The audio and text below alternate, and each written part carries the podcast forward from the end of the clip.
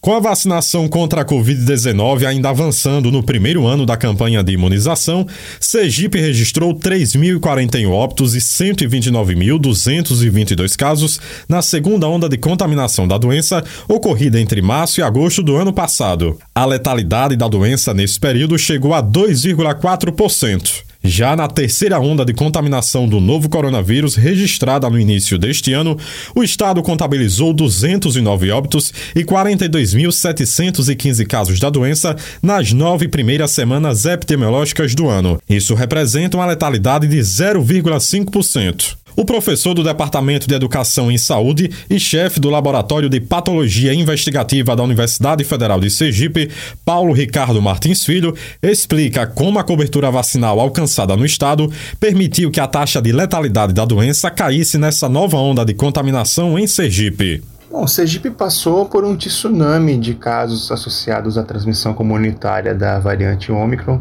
nesse início de ano. Embora as repercussões nos internamentos e óbitos tenham sido menores do que aquelas observadas nas outras ondas da doença. Além disso, a maioria das hospitalizações e mortes pela Covid-19 nessa nova onda concentrou-se entre aqueles indivíduos não vacinados ou com esquema de vacinação incompleto.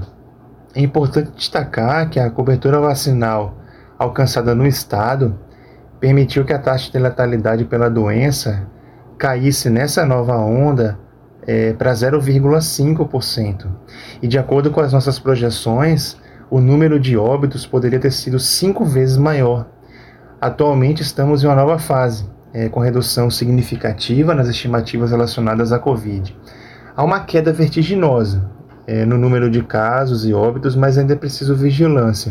O pesquisador também destaca que a discussão sobre a desobrigação do uso de máscara em ambientes abertos começa a fazer sentido nesse momento, mas alerta que ainda é cedo para considerar a Covid-19 uma endemia. Alguns estados estão relaxando as medidas sanitárias, especialmente no que se refere ao uso de máscara, e começando a pensar a Covid-19 como uma endemia.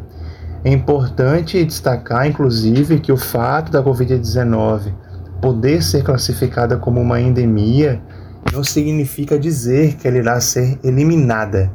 Significa apenas dizer que há uma quantidade esperada de casos e mortes relacionadas a ela, de acordo com o local e uma época do ano específicas. De qualquer sorte, é uma discussão que começa a fazer sentido, mas é cedo para desobrigação do uso de máscaras, especialmente em ambientes fechados e também é cedo para se considerar a Covid-19 uma endemia uh, aqui em Sergipe e no Brasil como um todo.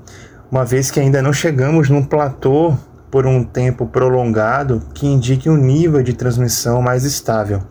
Além disso, a cobertura vacinal precisa chegar em níveis mais aceitáveis, mas eu acredito que podemos estar caminhando nessa direção, em um cenário mais otimista. Na prática, quando a Covid-19 deixar de ser uma emergência de saúde pública e for classificada como uma endemia, como alguns países da Europa já o fizeram, não haverá é, mais necessidade de uso de máscaras em locais fechados, não será preciso mostrar o comprovante de vacinação e as aglomerações estarão completamente liberadas. Mas será ainda preciso muita orientação e entendimento por parte da população, inclusive por exemplo, em relação ao uso de máscaras entre as pessoas com sintomas gripais e até mesmo um sistema de vigilância sentinela organizado na atenção primária para identificar casos novos e mudanças no comportamento epidemiológico da doença.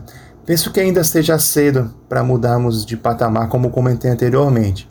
Nós precisamos avançar na vacinação, especialmente nas regiões de maior vulnerabilidade socioeconômica. Nós temos observado é, uma baixa cobertura vacinal nos estados e municípios mais pobres do país.